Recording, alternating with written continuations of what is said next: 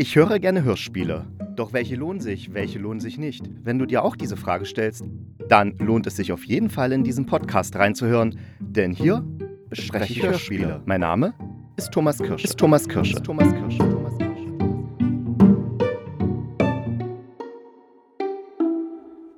Hallo und herzlich willkommen hier beim Hörspielkritiker. Und ich muss zugeben, es ist so ein bisschen saure Gurkenzeit in der ARD Audiothek. So wirklich frische neue Sachen kommen gerade nicht raus. Sind relativ viele Wiederholungen oder wirklich alte Hörspiele. Wobei ich nicht meine, dass alte Hörspiele schlecht seien. Aber im Moment komme ich mir so ein bisschen vor wie so ein Schatzsucher, der guckt, ob er noch so ein paar coole, klasse, schöne, empfehlenswerte Hörspiele findet. Und da ist mir tatsächlich der letzte Sommer eingefallen, weil da habe ich KI-Mom gehört. Das ist eine Science-Fiction-Reihe von Serotonin. Die hatte ich ja schon mal kurz vorgestellt bei Sauerei. Das ist so ein Hörspielduo, also Hörspielautorin und Hörspielautor, die sich meist mit so wissenschaftlichen Themen auseinandersetzen und das dann in eine Hörspielform bringen. Oft auch mit äh, Found Footage dazu. Ja, wir wissen ja jetzt seit Die Wahrheit über Hänsel und Gretel, was Found Footage ist. Die benutzen das eben auch ganz oft oder Experteninterviews und so weiter. Bei KI-Mom ist es nicht ganz so. Das ist tatsächlich eher nur Hörspiel, wobei es gibt so ein paar Elemente, die schon an solche Experten Interviews erinnern. Aber ich erzähle euch erstmal, um was es geht. Der Inhalt. Also, in KI Mom geht es um die 16-jährige Jazz und ihre kleine Schwester Nechan.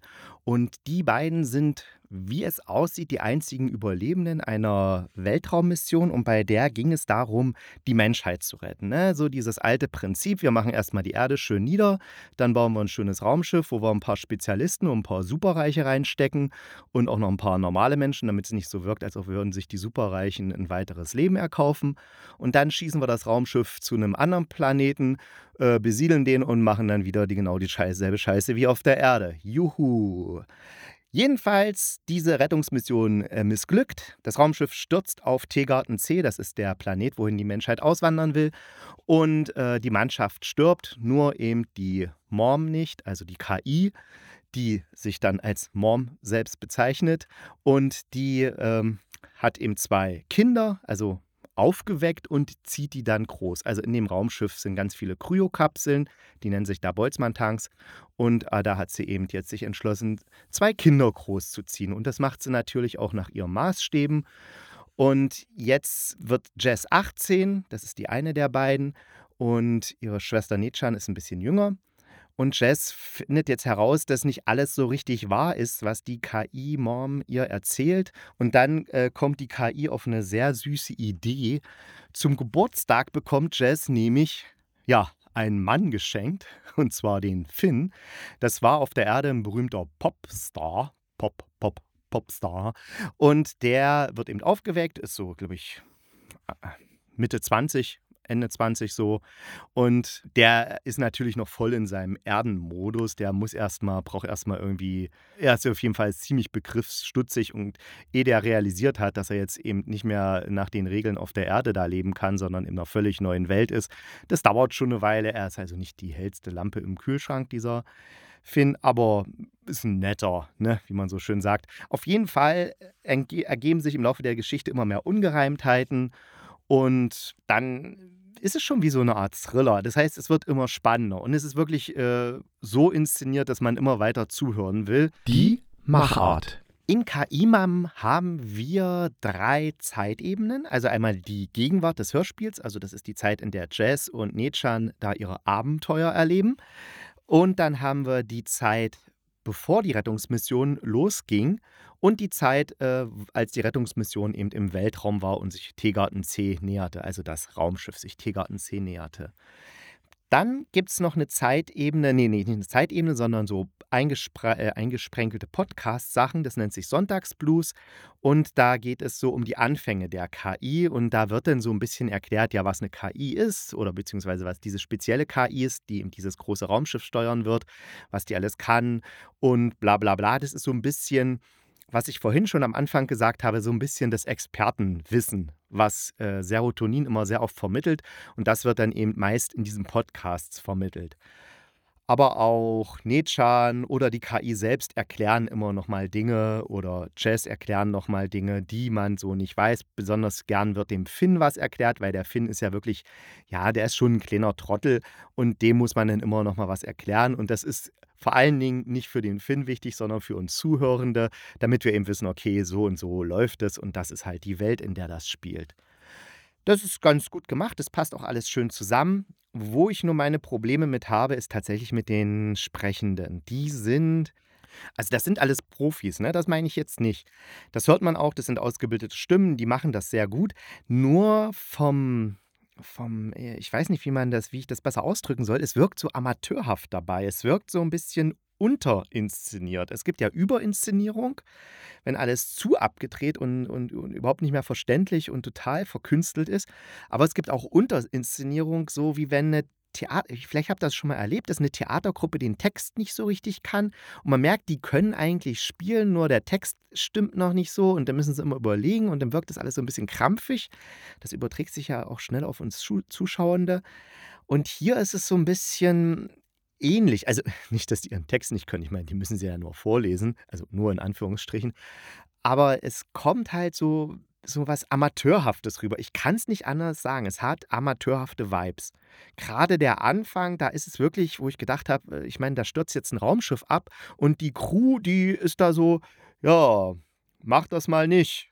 Doch, ich mach das jetzt. Na gut, dann müssen wir was anderes machen. Ja, mach. So äh, in der Art. Es wirkt so ein bisschen krampfig, ja, verkrampft. Nicht, nicht locker gespielt. Vielleicht ist das das beste Bildnis, was ich dafür finden kann.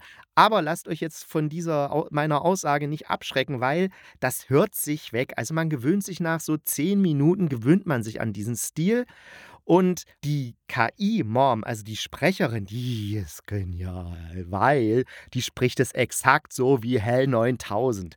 Und wer jetzt sagt, Hä, was ist denn ein Hell 9000? Ja, dann guckt mal bitte Stanley Kubricks Odyssey 2001. Ja, das ist Hell 9000 spielt daher sozusagen die heimliche, nicht die heimliche, die Hauptrolle der Bordcomputer, der aller umbringt. Aber der hat wirklich die geilste Stimme, weil bis dato, bis Hell 9000 waren ja die Stimmen von Computern oder Robotern immer so, hallo, ich bin ein Roboter und ich spreche abgehackt. Und Hell 9000 spricht ihm so, John, was machst du da, John? Kann ich dir dabei helfen? Und er hat so eine geile Stimme, auch in der Synchronfassung, die ist so richtig klasse. Und das macht so Spaß, diesem, allein nur diesem hell zuzuhören. Und genau in dieser Art spricht die Simone Karps, das ist die Sprecherin, diese KI. Und das macht wirklich Spaß, weil die eben das ganze Ding zusammenhält. Wobei diese Aussage gelogen ist, fällt mir gerade auf, denn nicht nur die Sprecherin der KI-Mom hält das Ganze zusammen, sondern natürlich die Geschichte. Die Geschichte ist nämlich Science Fiction in der besten Art und Weise, das heißt wissenschaftlich Fiktion. Man geht von Dingen aus, die wissenschaftlich bewiesen sind oder die man sich wissenschaftlich vorstellen kann und überträgt die dann halt in die Zukunft und baut daraus eine Welt, die wirklich extrem gut vorstellbar ist, beziehungsweise Ereignisse, die man sehr gut nachvollziehen kann und auch die Fantasie anregen. Also wie könnte es sein, wenn die Erde untergeht? Wie könnte es sein, wenn man einen neuen Planeten besiedelt? Welche Herausforderungen gibt es? Und es klingt jetzt ein bisschen trocken, aber keine Sorge, das ist wirklich alles sehr spannend und gut gemacht. Und diese ganzen, sagen wir mal, trockeneren Infos fließen so in die Geschichte eben über die Podcasts oder dass, dass die KI mal kurz was denkt, so für sich, fließen in die Geschichte ein, dass es jetzt nicht irgendwie störend wirkt. Und die Geschichte an sich ist auch sehr spannend, weil ja diese Mom äh, irgendwas vorhat und man merkt von der ersten Sekunde an, die hat was vor und das ist nicht wahrscheinlich nicht so was Gutes. Und man denkt dann, so jemand wie ich, denkt dann natürlich auch an den Hell 9000, der ja bei Stanley Kubrick da im Film alle umgebracht hat. Und äh, ich habe dann auch gedacht, nee, vielleicht will die die Menschheit vernichten, aber eigentlich kümmert sie sich sehr rührend um ihre Kinder. Also äh, kann eigentlich nicht sein. Was ist denn da jetzt der Hintergrund? Und das wird alles tatsächlich am Ende offenbart. Es sind zweimal zehn Folgen Es wird in zwei Staffeln äh, in der ARD-Audiothek angeboten, wobei tatsächlich die Hörspielmacher wahrscheinlich das gar nicht so geplant haben, sondern die haben das als eine Reihe gesehen mit 20 Folgen halt, weil in, in der zweiten Staffel, die vierte Folge, da wird dann eben Folge 14 gesagt und nicht äh, Folge, äh, Staffel 2, Folge 4. Aber wahrscheinlich hat man das, als man das damals im Januar, äh, März 2021 das erste Mal als Podcast veröffentlicht hat, hat man das halt in dieser Staffelsache rausgebracht. Aber das ist jetzt ja auch völlig wurscht. Auf jeden Fall die Geschichte ist so spannend und so cool, dass ich auch die etwas merkwürdig agierenden Sprecherinnen und Sprecher verschmerzen kann und konnte. Und wie gesagt, das hört sich dann auch mit der Zeit weg. Hörqualität vom Anhören ist KI-Mom, also rein technisch, total super umgesetzt, dass die Geräusche passen, die Musik, dieses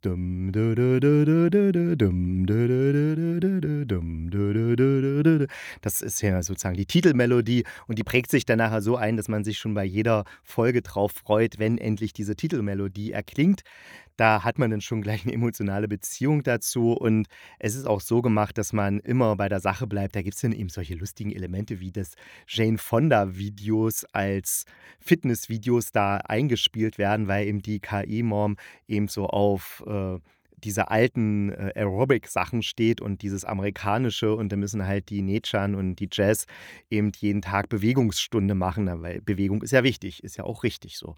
Aber das sind so halt so kleine Feinheiten, die einfach Spaß machen und auch die Geräuschkulissen sind, sind sehr, sehr schön gemacht. Also da bin ich wirklich völlig drin in der Geschichte und in dieser Welt. Das ist wirklich eine tolle Sache, ja. Die Mitwirkenden. Verantwortlich für das ganze Hörspiel, also die ganze Hörspielreihe, ist Serotonin. Die haben ein Buch geschrieben, Regie geführt und das Ganze realisiert. Und zu denen hatte ich ja schon mal was zu bei Sauerei erzählt. Die Folge findet ihr in meinem äh, Podcast-Feed. Wenn ihr die nicht finden solltet, dann guckt einfach auf meine Homepage, also hörspiel-kritiker.kirschproduktion.de. Die Webseite findet ihr auch nochmal in den Show Notes verlinkt. Da findet ihr dann nochmal meine Besprechung von Sauerei und da erfahrt ihr dann mehr über Serotonin. Die KI-Mom habe ich ja schon erzählt, das ist die Simone Karps, die die spricht. Und die ist jetzt ähm, mir so als Sprecherin tatsächlich noch nicht so aufgefallen. Ich glaube, die KI-Mom war jetzt auch ihre, ähm, eine ihrer größten Sprecherrollen. Also sie liest auch Hörbücher. Äh, Schweigen des Wassers zum Beispiel oder ähm, Dunkelwald, ja, das kennt man ja. Ähm, vor allen Dingen viel Theater macht sie, wenn ich das jetzt so richtig sehe, und hatte auch mal ein paar Auftritte bei Gute Zeiten, Schlechte Zeiten, im Polizeiruf. Ja, ich glaube eher so kleinere Rollen, aber rein von, also allein diese Stimme, wie die das macht, ist schon richtig, richtig genial. Weiterhin haben wir die Bettina Kurt da, die spricht die Jazz und die hat eben so eine typische, ja, ich will mal ein bisschen, ein bisschen gemein sagen, so kleine Mädchenstimme. Man kann sie auch, äh, wer möchte, äh, als Synchronsprecherin buchen und da steht auch Sprachalter 20 bis 35 drin. Also das passt ja dann wunderbar. Der Finn, der wird von Steffen Groth gesprochen. Den kennt man eigentlich also aus dem Fernsehen, aus Tausenden von Filmen und Serien. Rosamunde Pilcher oder hier diese ganze Krause-Reihe, äh, Krauses Weihnacht, Krauses Umzug und so weiter. Da ist er mit dabei. Dann äh, die, ähm, die Nechan, die wird von der Katja Hirsch gesprochen. Die hat sich tatsächlich eher aufs Sprechen synchron äh, synchronisiert, spezialisiert, macht auch Schauspielerei. Also das Gesicht kommt mir so ein bisschen bekannt vor, aber nicht so dolle. Ich denke mal, man hört sie einfach mehr, als dass man sie sieht. Was aber nicht schlechtes ist, da haben wir eine schöne Stimme fürs Hörspiel gewonnen. Mein Fazit. Also ich glaube, ich kann äh, diese Zwischenüberschrift mein Fazit fürs Ende eigentlich streichen, weil Ihr habt ja mein Fazit schon während der ganzen Besprechung gehört. Also ich finde, KI-Mom ist eine sehr empfehlenswerte Hörspielreihe. Das ist Science Fiction in Höchstform. Es regt zum Denken an, es regt zum Philosophieren an. Man kann auch to toll mit Leuten darüber reden, also weil da wirklich interessante Gespräche zustande kommen, weil diese ganze Zukunftsproblematik, um was wir mit der Erde machen und ob wir dann einfach abhauen und den nächsten Planeten uns aufdrängen. Das ist natürlich ein interessantes philosophisches Gedankenkonzept. Und die schauspielerische Leistung beziehungsweise die Art der Inszenierung, sagen wir mal so, da bin ich manchmal so ein bisschen raus gewesen, weil ich fand es manchmal nicht so ganz so überzeugend. Aber äh, das ist macht sich aufgrund der spannenden Geschichte und die ist dann wirklich spannend, weil man will wissen, was da jetzt los ist und dann gibt es wieder eine Wendung und dann kommt wieder das. Das will man da will man dabei bleiben und deswegen ist es jetzt nicht ganz so schlimm, wie ich es sonst manchmal hier so herumkritisiere. Ach, vergesst das gleich wieder. Also, es ist einfach eine spannende Hörspielserie, die sich lohnt, da diese 20 Folgen, a 20 Minuten anzuhören, kann man hintereinander weghören, wirklich oder auf dem Weg zur Arbeit oder auf dem Weg von der Arbeit zurück. Dann hat man immer noch so ein kleines Pralinchen an fürs Gehirnschmalz, was einen ablenkt, aber auch auf neue Gedanken bringt. Also nicht so, es ist nicht belastend, aber es ist interessant. Und das ist ja eine, eine hohe Kunst, das hinzubekommen.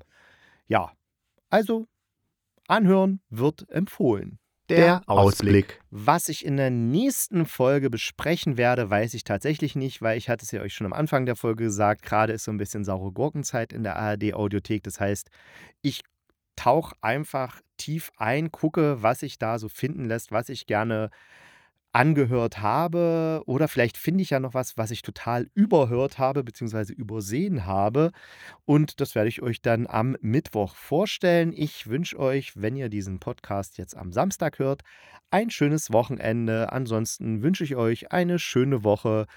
Denkt dran, bleibt gesund und kugelrund. Dann beißt euch auch kein Pudelhund.